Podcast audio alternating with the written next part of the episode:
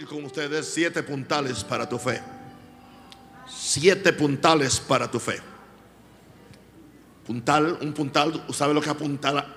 no apuntar, apuntar. Es lo que, lo que afirma algo, lo que sostiene algo, lo que adhiere algo para que no se mueva, para que no se vaya. Siete puntales para tu fe, ya que estamos hablando de la fe que conquista todo. Conmigo, mi corazón necesita la revelación de la fe de Dios. No quiero vivir en la superficie. No quiero vivir en lo circunstancial. Renuncio al pecado de incredulidad. Yo le creo a Dios. Sea Dios veraz y todo hombre mentiroso. Voy a moverme por la gracia de Dios a un nivel nuevo de creerle a Dios. ¿Lo cree usted? Amén. Vamos entonces a Amén. Colosenses capítulo 2, versos 6 y 7. Creo que solamente podemos poner en estas en estos dos monitores que no gloria a Dios y aún también están un poquito en victoria. Colosenses 2, 6 al 7. Por tanto, de la manera que haber recibido al Señor, vamos a prestar atención. Usted sabe cuando usted recibió al Señor, cómo lo, lo recibió, cómo usted era. De la manera que haber recibido al Señor Jesucristo, andad en Él. Sea al Evangelio se le llama el camino, no el parqueadero. ¿Ok? No es, hay gente que están parqueados en la fe. Es el camino. Se habla del caminar cristiano. Se habla de correr la carrera de la fe. Corriendo la carrera con gozo. De la manera que haber recibido al Señor, andad en Él. ¿Cómo lo hacemos? Arraigados. Eso habla que estamos apuntalados. Y estamos sobreedificados en Él. Pero eso solamente se consigue por medio de, de la fe. Si no hay fe, usted no puede estar ni arraigado ni sobreedificado y menos confirmado. Es la fe la que te arraiga, es la fe la que te sobreedifica, es la fe la que te confirma en Jesús y en su palabra. Pero entonces dice, a eso añádale, así como habéis sido enseñado, abundando, abundando en acciones de gracia. La queja se tiene que ir. ¿Ok? Se tiene que ir. Hay que dar gracias en todo. Gloria a Dios. Los quejosos se quedan y se mueren en el desierto. No hay queja en este lugar. En esta iglesia no hay queja. Aleluya. Los, murmuradores ya se fueron. Aquí lo, que hay ahora son, son gente que, que da gracias. Somos dadores de gracias. Diga, soy un dador de gracias. Gloria a Dios. Así que vamos a ver estos siete puntales. En 2 Corintios 1:24 dice no que nos enseñoremos de vuestra fe. O sea, Pablo era un predicador de fe, un apóstol de, fe, estando así. No se puede ser un apóstol si no conoce la fe y si no, no tiene fe. Porque el justo por la fe vivirá. ¿Y como un apóstol va a establecer la iglesia en una fe que él mismo no conoce y no tiene? No que, nos no que nos enseñoremos, de, pero muchas veces la gente cree que cuando uno insiste en estos temas, insiste en esta predicación, que uno se quiere enseñorear. No, yo no me quiero enseñorear de ninguno de ustedes, tampoco de vuestra fe. Es todo lo contrario, pero hay que verlo en fe. Hay que verlo, sino que colaboramos para vuestro gozo. Porque la gente de fe es gente gozosa, es gente victoriosa. Es gente eh, eh, eh, que, que tienen un caché espiritual, tienen una elevación espiritual. Nada ni nadie puede confundirlos. Yo colaboro para el gozo de ustedes. Pero le digo algo porque por la fe estáis firmes. Ahora, ¿cuáles son esos siete puntales que me mantienen firme en esta fe? Esta fe que fue una vez dada a los santos. Es muy fácil, mi santo, desenfocarnos en nuestra fe cuando permitimos que cosas que oímos o las experiencias de otros nos muevan de nuestra confianza en Dios para hacer a favor nuestro todo lo que Dios ha prometido en su palabra. Yo no estoy apuntalando mi fe en lo que le pasó a nadie o en lo que nadie hizo o en lo que nadie recibió. Yo no voy a juzgar a nadie porque la Biblia dice, tiene fe, tenla para contigo. Pero mucha gente se desenfoca. ¿Cuántas cosas podemos oír que tienen la tendencia a desenfocarnos de la fe? Ese es el momento que vas a descubrir, a ver si tienes estos puntales de la fe para fijar tu fe. Es ahí cuando tú sabes si tienes fe en, en verdad. Ah, los discípulos no supieron el estado de su fe hasta que vino la tormenta cuando cruzaban el lago. Cualquiera tiene fe cuando el mar está como un plato. Cualquiera tiene fe cuando hay dinero eh, eh, en la caja fuerte. Cualquiera tiene fe cuando hay, hay, hay, hay, comida en la alacena o hay carne en la nevera. Cualquiera tiene fe cuando no hay ningún síntoma de enfermedad. Cualquiera tiene fe cuando todo te sale bien. Pero somos conscientes que no todo nos sale bien. Y que no siempre habrá carne en la nevera. Y que Satanás viene a matar, robar y, y destruir. El predicador, el pastor, el apóstol que no le enseña fe a la gente los está matando. Está contribuyendo a matarlos. Porque si el justo vivirá por fe, hay que enseñarle fe para que viva. Yo no quiero, yo no quiero tener la sangre de nadie, hermano, que por razón de yo ser vago y yo preferir temas más fáciles y más emocionalistas, yo no les enseñe la fe de Dios. Me sentiría culpable ante Dios por la eternidad. Yo no quiero pasar la eternidad cada vez que me encuentre con, con alguien. Si yo hubiera sabido sobre salud divina, yo no, me, yo no me muero tan rápido, hubiera vivido una vida larga, pero usted nunca me enseñó. Yo no quiero, nadie a mí me va a seguir por la eternidad señalándome o alándome mi cota de justicia para quejarse. Así que voy a hacer un buen trabajo. Cuando te vienen estas circunstancias, es el momento que vas a, descubrir si verdaderamente tienes los puntales para fijar tu fe. Y, vas, y vas a descubrir que tú confiaste en Dios y su palabra. Claro, la, semana que viene eh, voy a predicar sobre en qué está fundada tu fe. Es totalmente un mensaje diferente a otro. Hoy estamos hablando de los siete puntales para tu fe. ¿Cuál es tu punto fijo? ¿Cuál es el punto fijo para tu fe? ¿Las experiencias de otros o la palabra de Dios? Es una pregunta que tú vas a contestar. Ahora, Quiero compartir con ustedes estos siete puntales. Sencillo, mis, mensajes son prácticos, son sencillos. Primero, vamos a 2 Corintios 1, 18 y Hebreos 1, 12. 2 Corintios 1, 18 dice, pero como Dios es fiel, nuestra palabra a vosotros no es sí y no. Se le llama a Dios que Dios es qué? Fiel. ¿Podemos creer a alguien que es fiel? Usted no puede confiar en alguien que es infiel. Podemos creerle a alguien que nunca ha mentido. Usted nunca puede creerle a un mentiroso. Pero como Dios es fiel, Dios no miente, nuestra palabra a vosotros, dice el apóstol, nosotros tenemos el carácter del Dios que representamos, verdaderos apóstoles y ministros. Pablo podía decir eso, nuestra palabra a vosotros no es sí y no. O sea, no es una vez sí una vez no. Porque todas las promesas de Dios son en el sí amén por medio de, nosotros. Eso habla de la inmutabilidad y fidelidad de Dios. Así que el primer puntal para mi fe es la inmutabilidad. La palabra inmutable es incambiable, es constante. Gloria a Dios. No tiene sombra de variación. Dios es fiel, Dios es inmutable, Dios no cambia.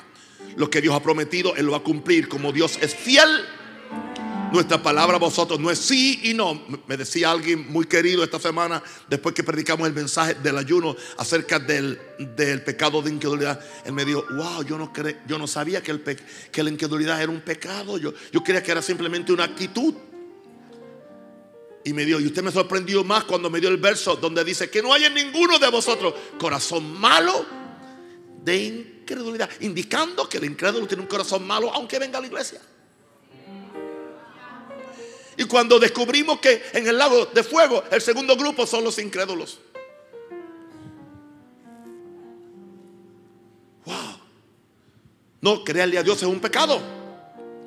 No creer la palabra es un pecado. Fuerte. Fue lo que, lo que hizo que el pueblo de Israel muriera en el desierto, postrados en el desierto. Dios se enojó con ellos. 40 años perdieron entrar a la tierra prometida. Y Moisés tampoco entró. Yo lo siento, si ustedes no quieren entrar, se quedan ustedes en el desierto. Yo voy para allá. ¿Alguien quiere ir conmigo? Welcome. Welcome. Vamos a Canaán. Vamos a la tierra que fluye leche y miel. Vamos a cortarle la cabeza a los gigantes. Vamos a tumbar los muros de Jericó. Eh, glory. Yo no sé de usted, yo voy para allá. Oh my God. Uf. Hebreos 1:12. Dice, y, como un vestido los envolverás y serán mudados. Hablando de, de, de, de algunas cosas que no, me acuerdo ahora, pero esa no es la línea que quiero ver. Yo, yo quiero ver lo que está después del punto y la coma, pero tú eres el mismo. Pero tú eres el mismo. Pero tú eres el mismo. No te pones viejo porque tus años no, no acabarán. Dios no tiene edad. Dios no tiene edad. Dios no cumple años. Aleluya. Gente que no se, que, no se quieren poner viejo, entonces no cumple años. Aleluya. Pero tú eres el mismo.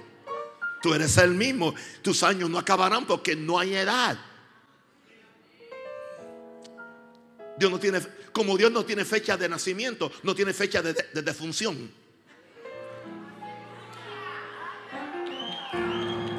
Así que eres el mismo. Yo no sé, hermano, yo quiero yo quiero, el primero que yo quiero salirme de este cajón circunstancial y emocional y romántico evangélico soy yo. Yo quiero ver las obras de Dios. Yo quiero ver la gloria de Dios. Yo quiero ver a la iglesia de Jesús regresando a la gloria que Jesús prometió para ella.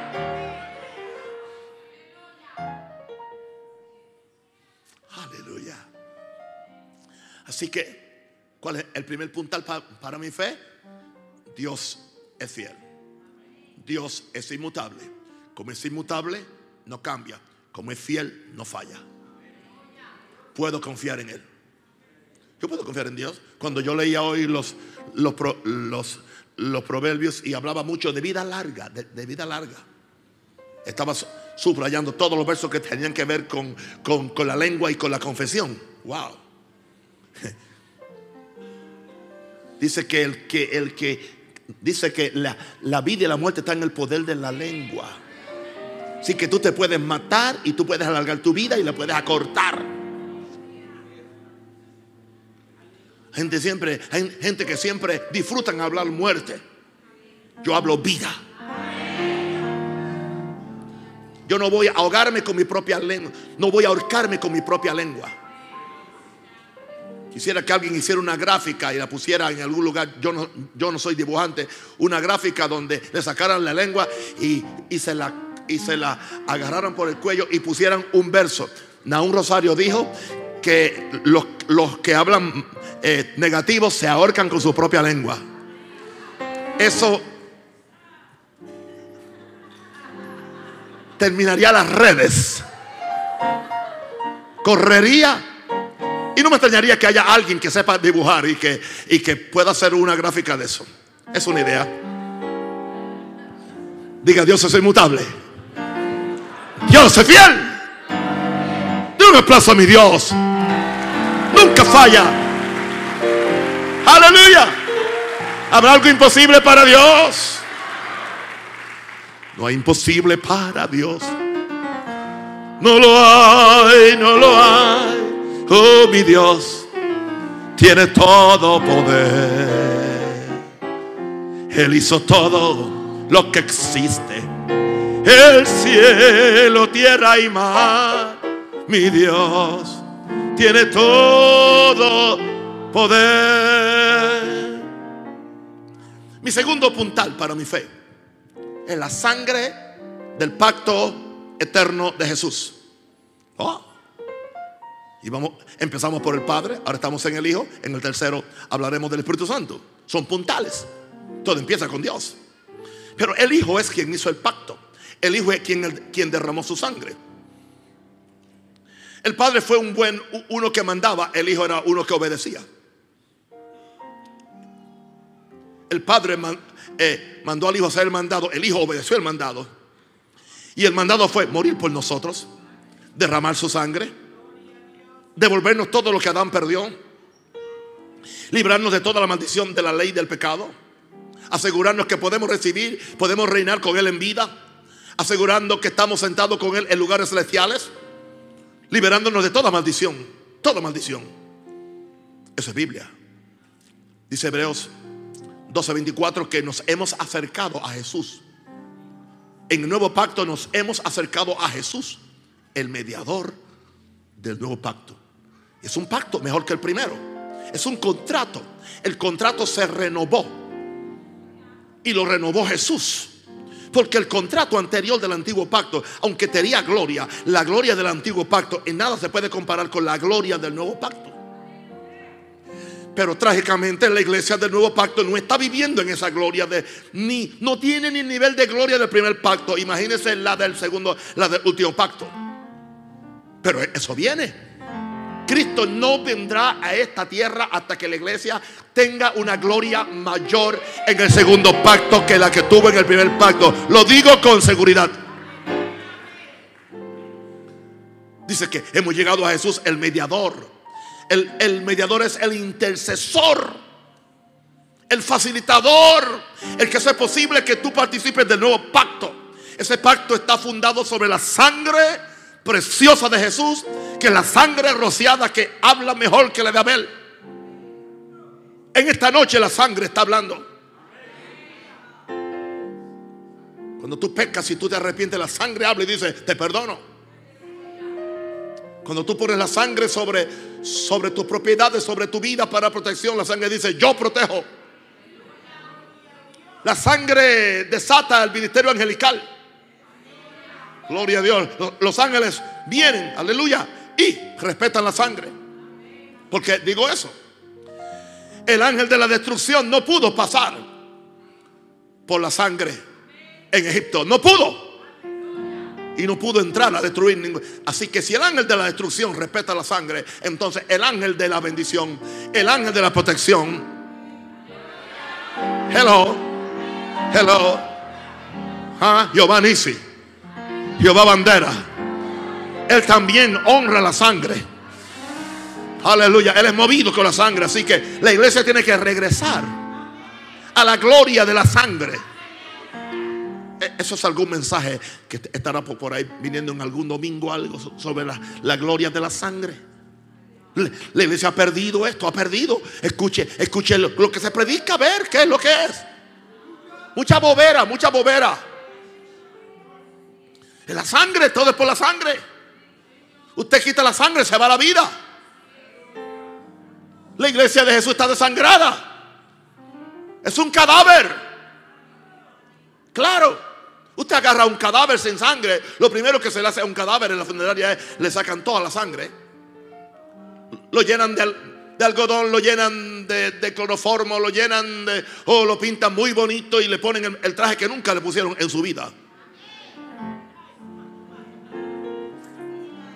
Pero está muerto.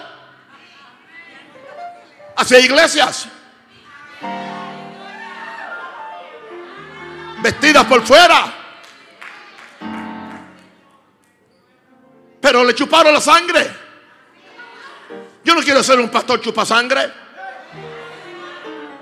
Yo soy vampiro.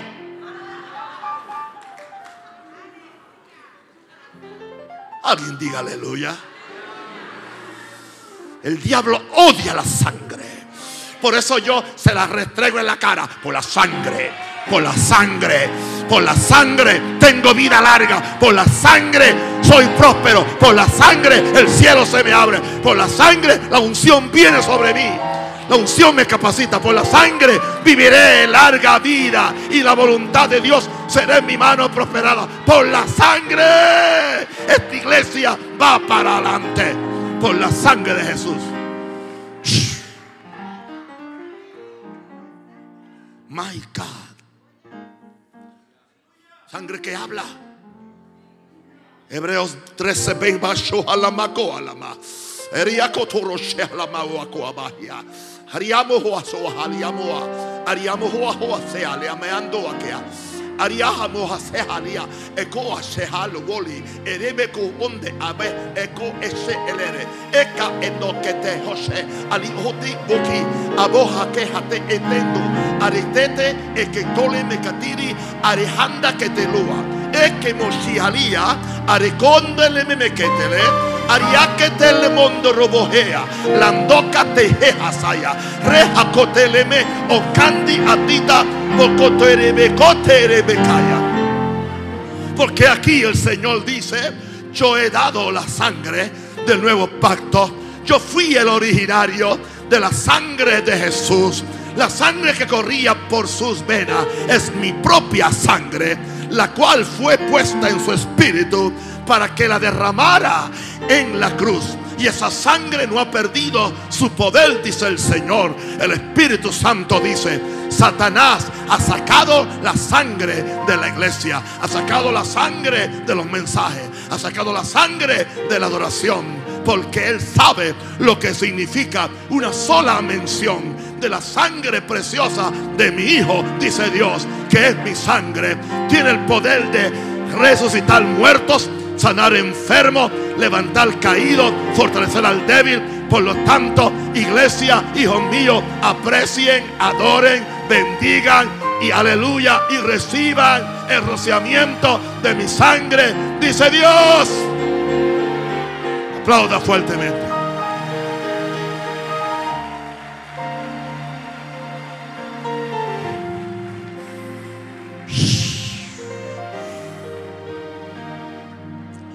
Hebreos 11, 13, 20.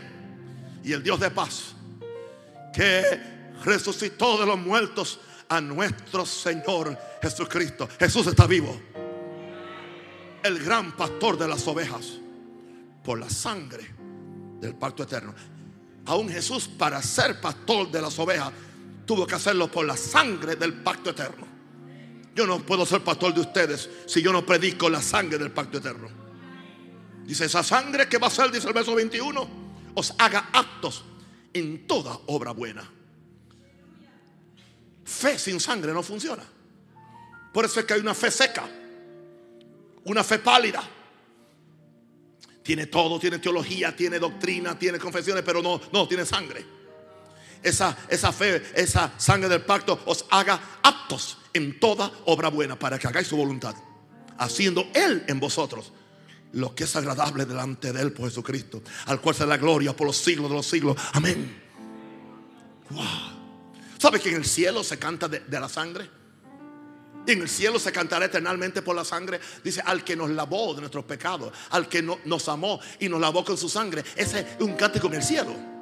El cántico en el cielo. En el cielo se va a cantar eternamente. Una pregunta, si en el cielo lo cantan, ¿por qué en la tierra no, no queremos cantarlo? Hay mucha adoración que es puro romanticismo y pura poesía. Porque no nació en el espíritu. Hoy se hace música para vender.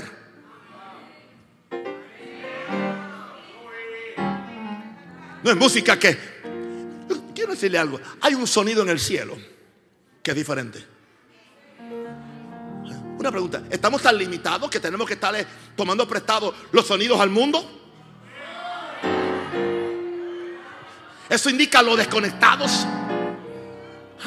Los predicadores que quieren predicar como el mundo le están, le están tomando prestado los mensajes al mundo, al mundo, al mundo. Los salmistas que están cantando tanta cosa con tanta música y tanta cosa que se, se, se parece al mundo, eso indica que no, no tienen comunión con Dios. Porque hay un sonido en el cielo. Hay una música celestial.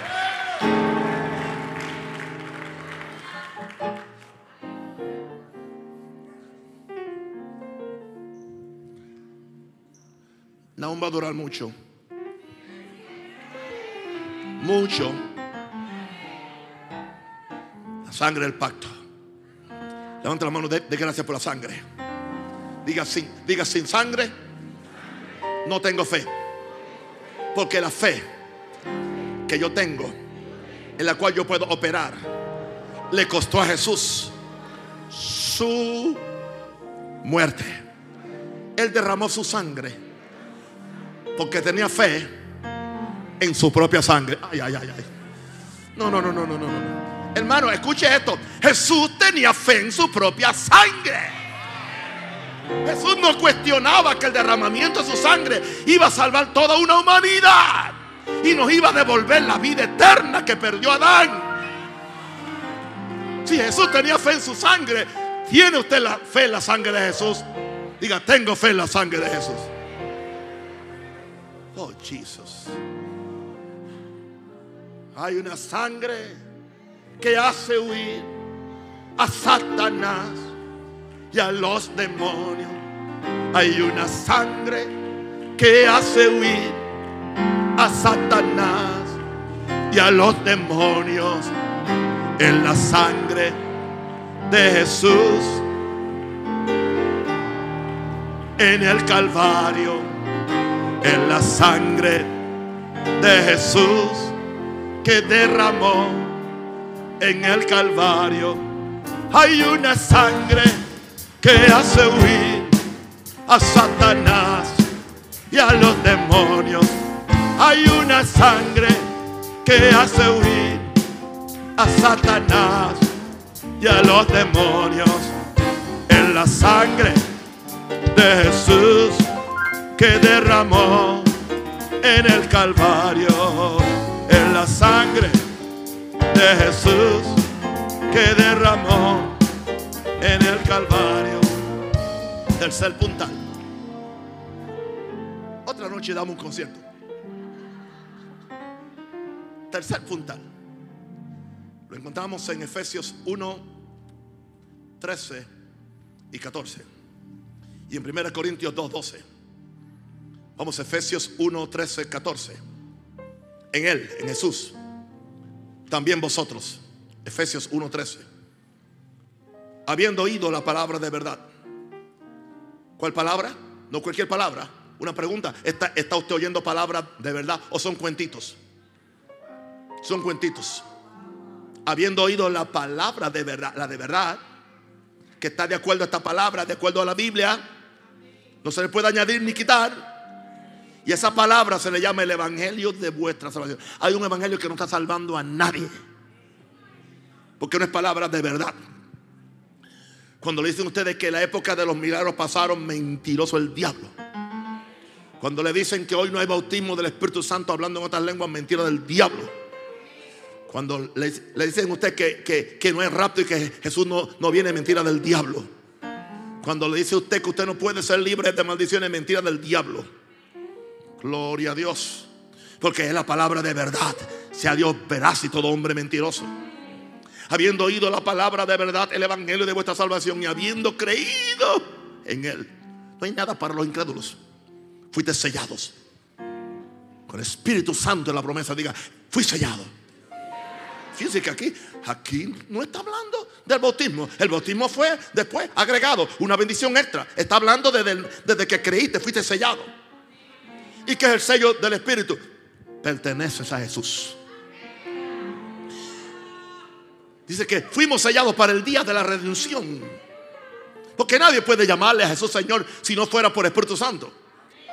Una cosa es nacer del Espíritu, otra es el bautismo del Espíritu Santo.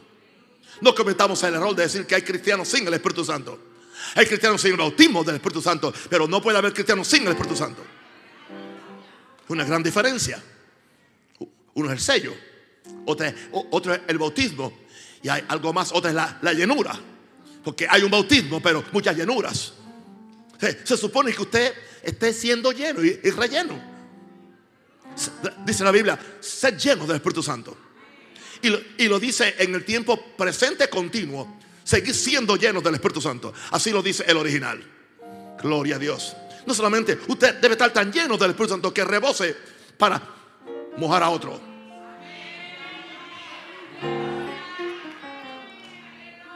¿Sabe cómo debe estar usted? Como cuando usted agarra una taza y la pone debajo de la pluma o del grifo y, usted permite que la taza se, se llene y empiece a botar agua hacia afuera. ¿Eso qué? Eso, usted, usted, olvídese, nos hemos eh, eh, eh, dedicado quiero para mí, para mí, para mí, para mí. No, no, no, no, no. Permite, métete debajo de, la, de la fuente del cielo. La fuente inagotable. Dice, Señor, lléname, lléname, lléname, lléname, lléname, lléname. ¿Para qué? Hasta que, hasta que rebose. Hasta que rebose. ¿Para qué? Para salpicar a mi vecino. Salpicar a mi esposo. Aleluya. Que la sanidad que en mí está salga. Que el gozo que está en mí salga. Que la victoria que está en mí salga. Que la gloria que está en mí salga. Y que la gente sea cambiada. Porque saben que tengo algo que ellos necesitan. No es que ando por ahí quitándole nada a nadie. Yo no me paso la tarde en el cuarto de oración buscando una nueva estrategia para sacarle a ustedes la plata. Dios lo sabe. Me paso la tarde entera o la noche cuando tengo que predicar los domingos por la mañana. Me paso o temprano en la mañana buscando a ver qué puedo, qué puedo recibir. ¿Qué puedo recibir para que les, los, salpique ustedes? En vez de estar a ver qué estrategia algo y qué me invento y qué cuento y, cuál pasajito busco para, para, malinterpretarlo y torcerlo, para sacarle a usted hasta, hasta, hasta ese medio peso o ese medio... La moneda esa que más pesa, la más fea. El medio Bolívar ese. Digo, el, menos, el medio eh, Balboa. No. Nosotros estamos aquí para, para rebosar. Decía David, rebosa mi corazón palabra buena. ¿Cuántos creen que aquí está rebosando palabra buena? Uh, uh.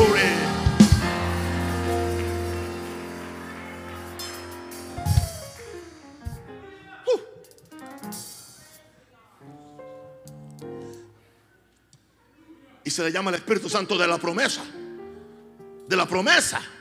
Dice que es la arras de nuestra herencia. Eso es un idioma un poquito antiguo. Arras es el pronto pago, el depósito.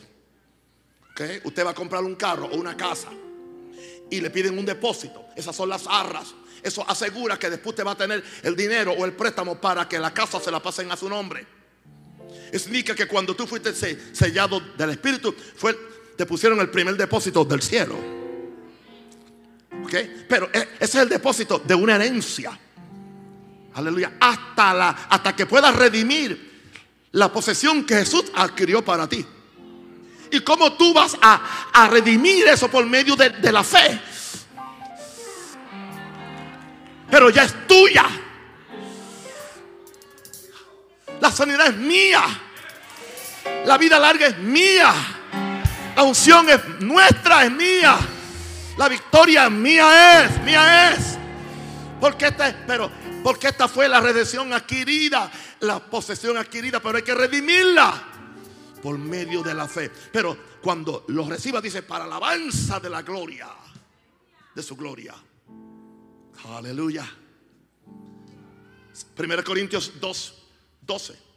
1 Corintios 2, 12. Y nosotros no hemos recibido el Espíritu del mundo.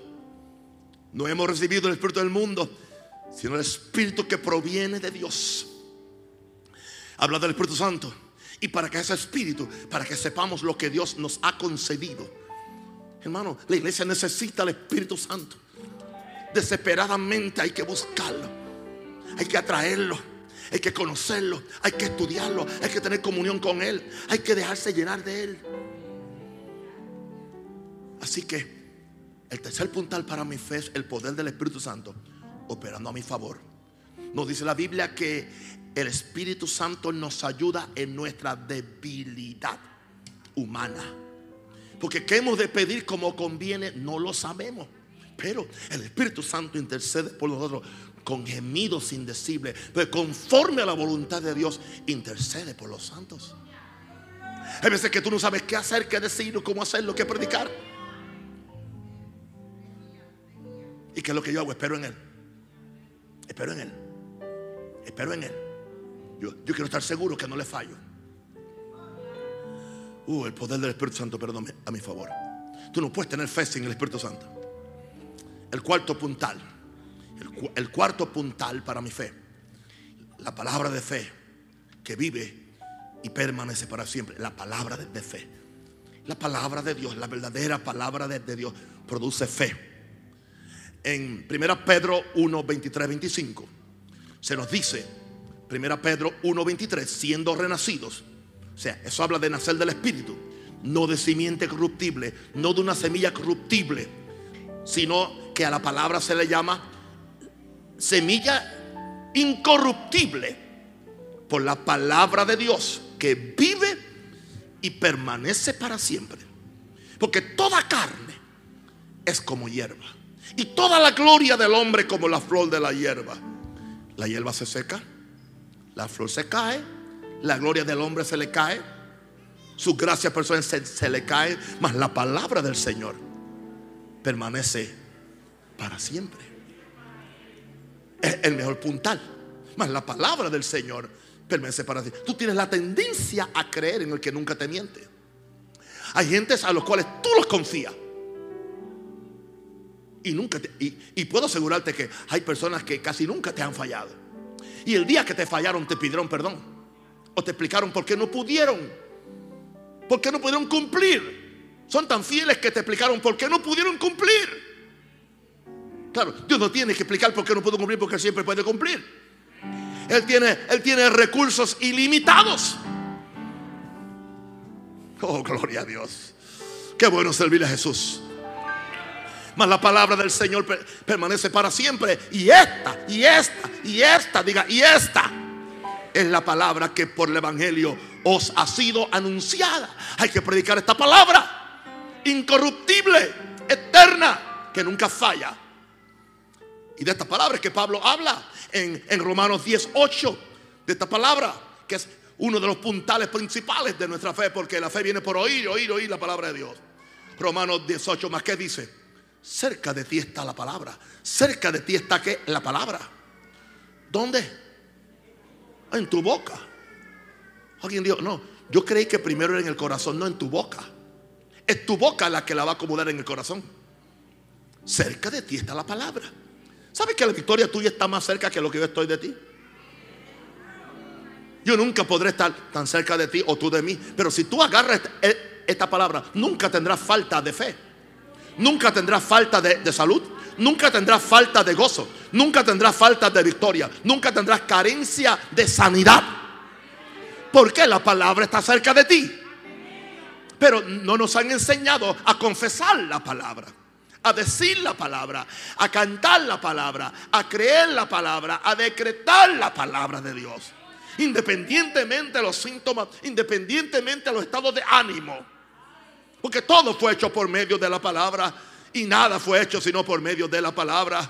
En el principio dijo Dios y dijo Dios y dijo Dios y dijo Dios y vio Dios. ¿Por qué no ves nada? ¿Por qué no dices nada? Estás viendo lo que has dicho, pero has dicho todo, todo lo negativo hay un problema en el matrimonio, este matrimonio no va para ningún sitio. Eso se apuntó en el mundo espiritual. Gloria a Dios. Más que dice, cerca de ti está la palabra. En tu boca. Esa es la ley de fe. Y en tu corazón. ¿Y sabe lo que dice Pablo? Esta es la palabra de fe que predicamos. La palabra de fe, diga, esta es la, la palabra de fe. ¿Qué debe producir la palabra? Fe predicadores que me están escuchando, pastores que tienen, que tienen cualquier tipo de problema o carencia en su, en, su iglesia. Busque cuál es la carencia de, su iglesia y predique eso.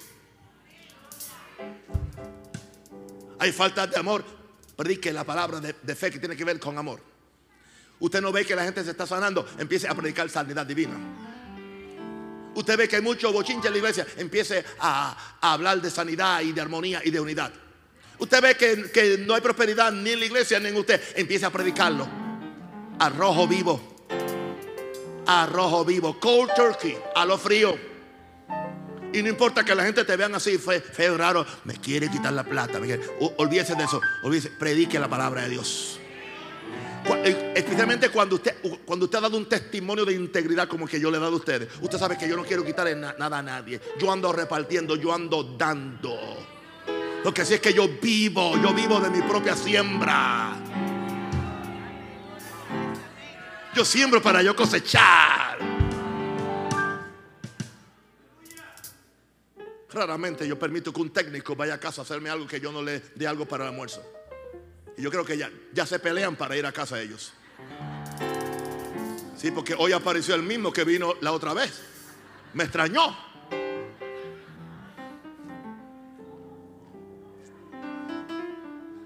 Porque tu dádiva te hace, te lleva hasta los reyes. Uh, glory. Glory. Glory. Glory. Glory. Glory. Glory. Glory. Glory. Glory. Glory. Glory. Glory. Glory. Glory. Glory. Glory. Glory. Glory, glory, glory, glory, glory, glory. Glory, glory, glory, glory, glory, glory. La palabra de fe, la palabra de fe, la palabra de fe me puede sanar. La palabra de fe me puede liberar. La palabra de fe me puede levantar. La palabra de fe me alimenta en verdad. Glory, glory,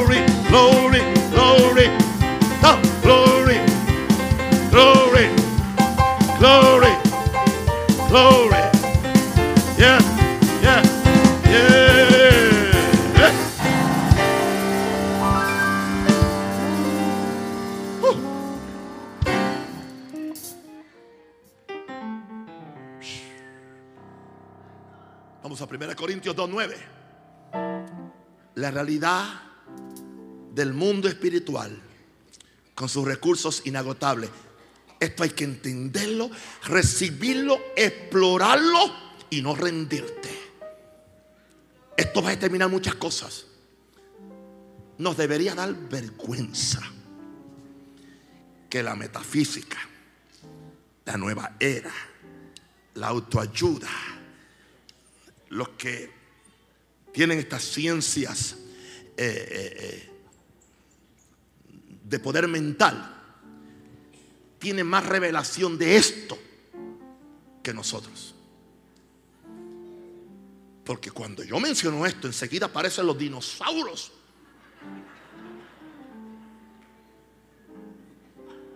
Porque no leen la Biblia.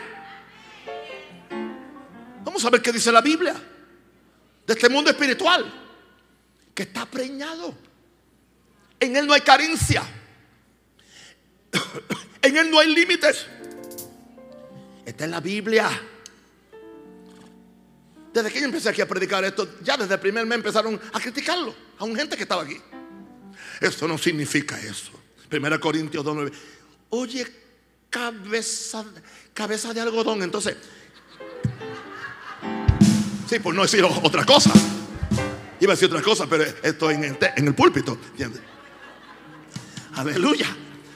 Dime entonces, ¿qué quiere decir esta cosa? Primera Corintios 2.9, que lo sabemos aquí de memoria porque es uno de los versos que más se predica aquí. Antes bien, como está escrito, hello, ¿sabes leer? Pues aprende de la escuela.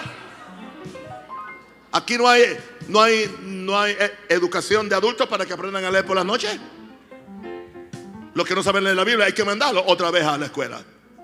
Antes bien, como está escrito, cosas.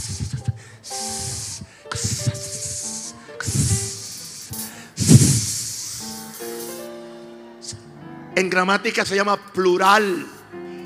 Muchas. Más de una. Cosas que uno no vio. Eso indica que el ojo físico no lo ve. Son invisibles. Pero están en algún lugar. Porque Pablo dijo cosas que ojo no vio.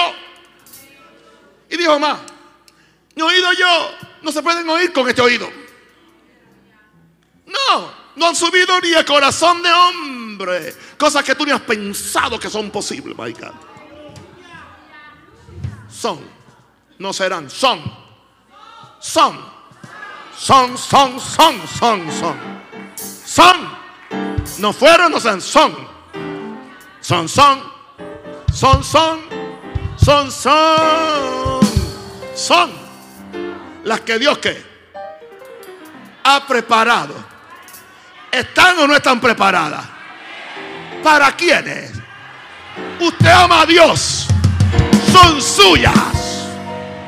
Reclámelas. búsquela y no acepte ninguna teología que le niegue que usted es heredero de las cosas que están en el reino de los cielos y que el reino de Dios está preñado de cosas que no vio ni oído yo, ni ha subido a corazón de hombre. Reclámela, son suyas.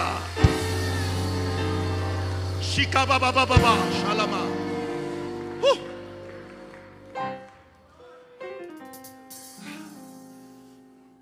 El mundo espiritual está Hay que sacarlo. ¿Cómo lo saca? Por la fe. Cuando te encuentras con Dios. Aleluya, como verán. Dice que estaba, dice que creyó delante de Dios. Claro, tú no puedes creer porque estás delante del televisor. Tú no puedes creer porque estás, estás delante del predicador que dice que no hay milagros.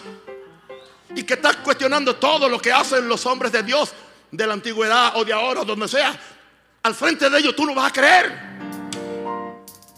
Tú no tendrás fe leyendo un libro de incredulidad. O leyendo un libro que cuestiona los milagros. Úsalo para, para, hacer una fogata. Tú no vas a tener fe leyendo la Biblia de MacArthur que niega los milagros. Que, que niega la unción.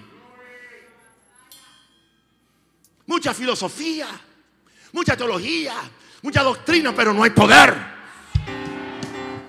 como ellos no pueden producirlo, tienen que escribir un libro de filosofía cristiana que no es cristiana. Porque niega a Dios y a sus milagros. Niega lo sobrenatural. Oh, Jesús. Uh.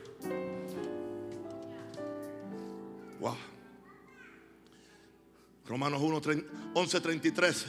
Estoy, estoy citando otras versiones. Romanos 11:33 dice que inagotables son los recursos de Dios y la sabiduría de Dios y el conocimiento. Que inagotables. Que imposible escudriñar sus decretos o seguir sus pisadas. Otra versión dice en Romanos 11:33, si la, sí, la riqueza de Dios son muy grandes y su sabiduría y conocimiento no tienen fin. Nadie puede explicar las cosas que Él, que él decide o, comprender sus caminos. Romanos 11, 34 a 36 Dice otra versión, pues ¿quién ha conocido la mente del Señor o quién llegó a ser su consejero? ¿Quién le ha dado a él primero para que se le tenga que recompensar? Porque de él y por él y para él son todas las cosas. A Él sea la gloria para siempre. Eso habla de la realidad del mundo espiritual, de lo ilimitado que es Dios. Estudiemos a Dios, porque esta es la vida eterna que te conozcan a ti, el único Dios verdadero, Jesucristo a quien has enviado. Este es mi quinto puntal, la realidad del mundo espiritual con sus recursos inagotables. Penetra en ese mundo por medio de la fe. Número 6, ¿cuál es mi sexto puntal para mi vida de, fe que me ha ayudado por estos 41 años de, ministerio y 70 años de, vida? La visión celestial que tengo para mi vida, para mi vida, para mi familia, para mis hijos, para mis nietos. Yo oro por el futuro de mis nietos. Yo no espero que tengan 14 años cuando están enredados en el pecado para yo orar por ellos. Oro ya. ¿Cuál es la, cuál es la visión principal de Filipenses 1.6? Estando persuadido de esto. Que el que comenzó en vosotros la buena obra. Eso es visión. Visión. Él la va a perfeccionar. Hasta el día de Cristo. Ok. Hay gente que no tiene paciencia conmigo, pero Dios sí tiene. Y habrá gente que no tenga paciencia contigo y te, te van a juzgar. Dios no. Tú estás en proceso. Diga, estoy en proceso. Ahora, claro, no seas vago no seas endeble. Pero sí, está, Pablo estaba persuadido. El que comenzó la buena obra en mí, la va a terminar. Esa es visión celestial. Dios me da una visión y me dice, no te dejaré hasta que haya hecho contigo lo que te he... Hermano, yo no puedo morirme a esta edad. Ni aún a los 80 tampoco, no, no puedo. Es que no puedo, es imposible. Porque la visión que Dios me ha dado es más que los años que yo creo que puedo vivir. Ahora yo estoy ah, creyendo que la visión me va a dar los años. La visión me va a dar los años. La visión va a arrastrar la fe para los años.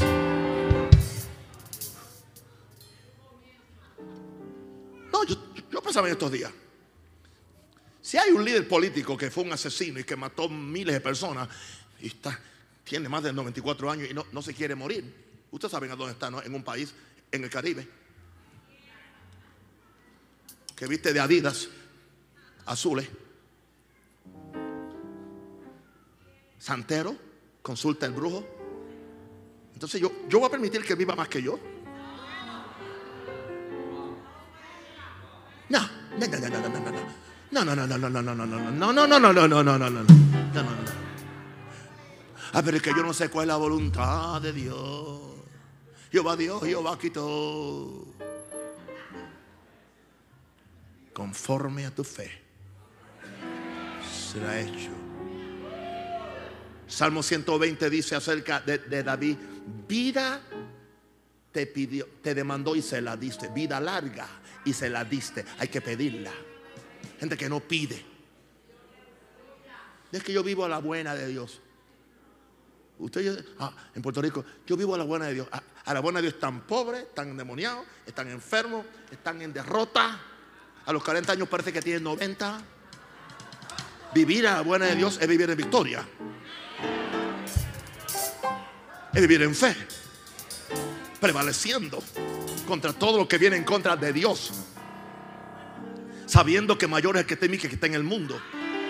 Sabiendo que el que comenzó en ti, en mí, en nosotros, la buena obra, la va a perfeccionar hasta el día de Jesucristo. Pero usa tu lengua. Bien. No te ahorques con ella. Ahorca la enfermedad, ahorca el diablo.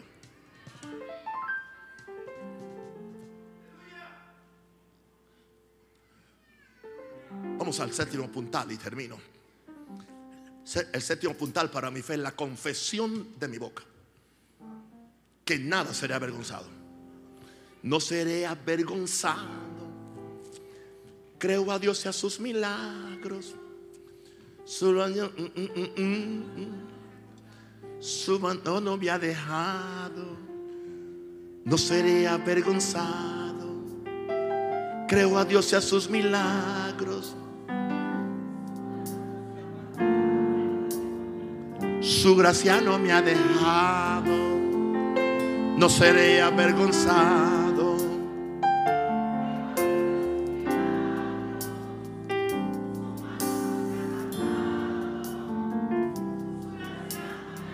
Romanos 10, 10 al 11.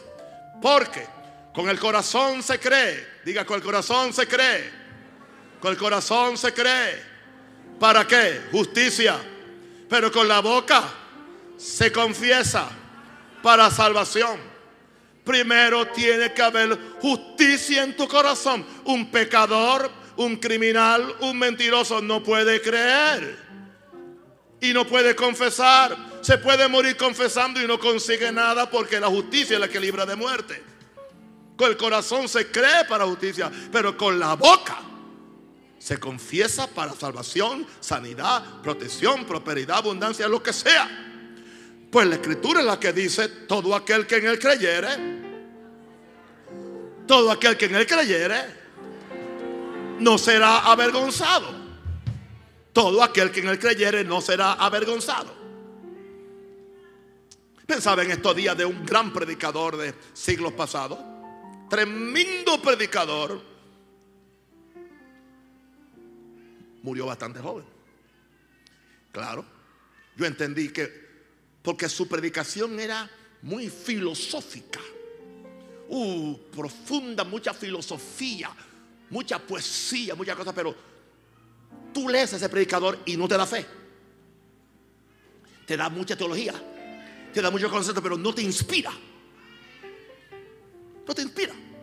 Ahora, tú lees un mensaje de un plomero que era un analfabeta y aprendió a leer con su esposa, Smith Wigglesworth. Le dejó un mensaje. Y la teología a veces como que está, como que él no tiene, él no tiene ni teología, pero tiene el Espíritu Santo. te inspira. Te da ganas a ti de conquistar al diablo y echarlo fuera. Yo quiero ser ese predicador. Más que filósofo, ser un inspirador. Ser alguien que te, te, facilita la fe. Que te enseño a creer. Que el día que yo no esté, tú digas por causa de la obediencia de aquel hombre, soy un hombre y una mujer de fe. Para mí eso es más importante que, que, alguien me escriba un, me escribe un cheque por, un millón de dólares. Eso es más importante para, para mí. Ver que alguien camina en fe, eso es más importante.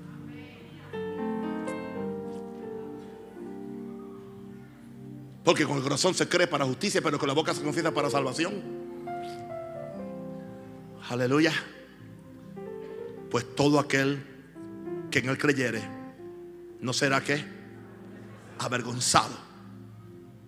Mire como decía Pablo, en causas extremas, Filipenses 1:20, conforme a mi anhelo y esperanza que nada seré, que atrevido, ¿no? Que nada seré avergonzado. Antes bien, con toda confianza, como siempre. Ahora también será magnificado Cristo en mi cuerpo. En mi cuerpo. Eso indica que él, él decía, Cristo es magnificado cuando vivo sano que es por vida. Pero si por alguna razón me tiene que llevar, también Cristo será magnificado por muerte. Porque morir en Cristo es ganancia. Ese es el balance. no vivo desconfiado. No vivo afanoso. Vivo con confianza. Tengo toda confianza. No será avergonzado. Porque Cristo será magnificado en mi cuerpo. una forma de ser magnificado por medio de la sanidad o por vida o por muerte. La confesión de tu boca, que es un tema separado, que habría que enseñar 10 lecciones para cubrir este tema. Es muy poderoso. Son los siete puntales de mi fe. Lo, lo voy a repetir para los que tomaron notas. El primer puntal es la inmutabilidad y fidelidad de Dios. El segundo puntal es la sangre del pacto eterno de Jesús. Tercer puntal, el poder del Espíritu Santo operando a mi favor. Cuarto puntal, la palabra de fe que vive y permanece para siempre. Quinto puntal, la realidad del mundo espiritual con sus recursos inagotables. Sexto puntal, la visión celestial que tengo para mi vida. Y séptimo puntal, la confesión de mi boca que nada seré avergonzado. Levantemos la mano al cielo y oremos.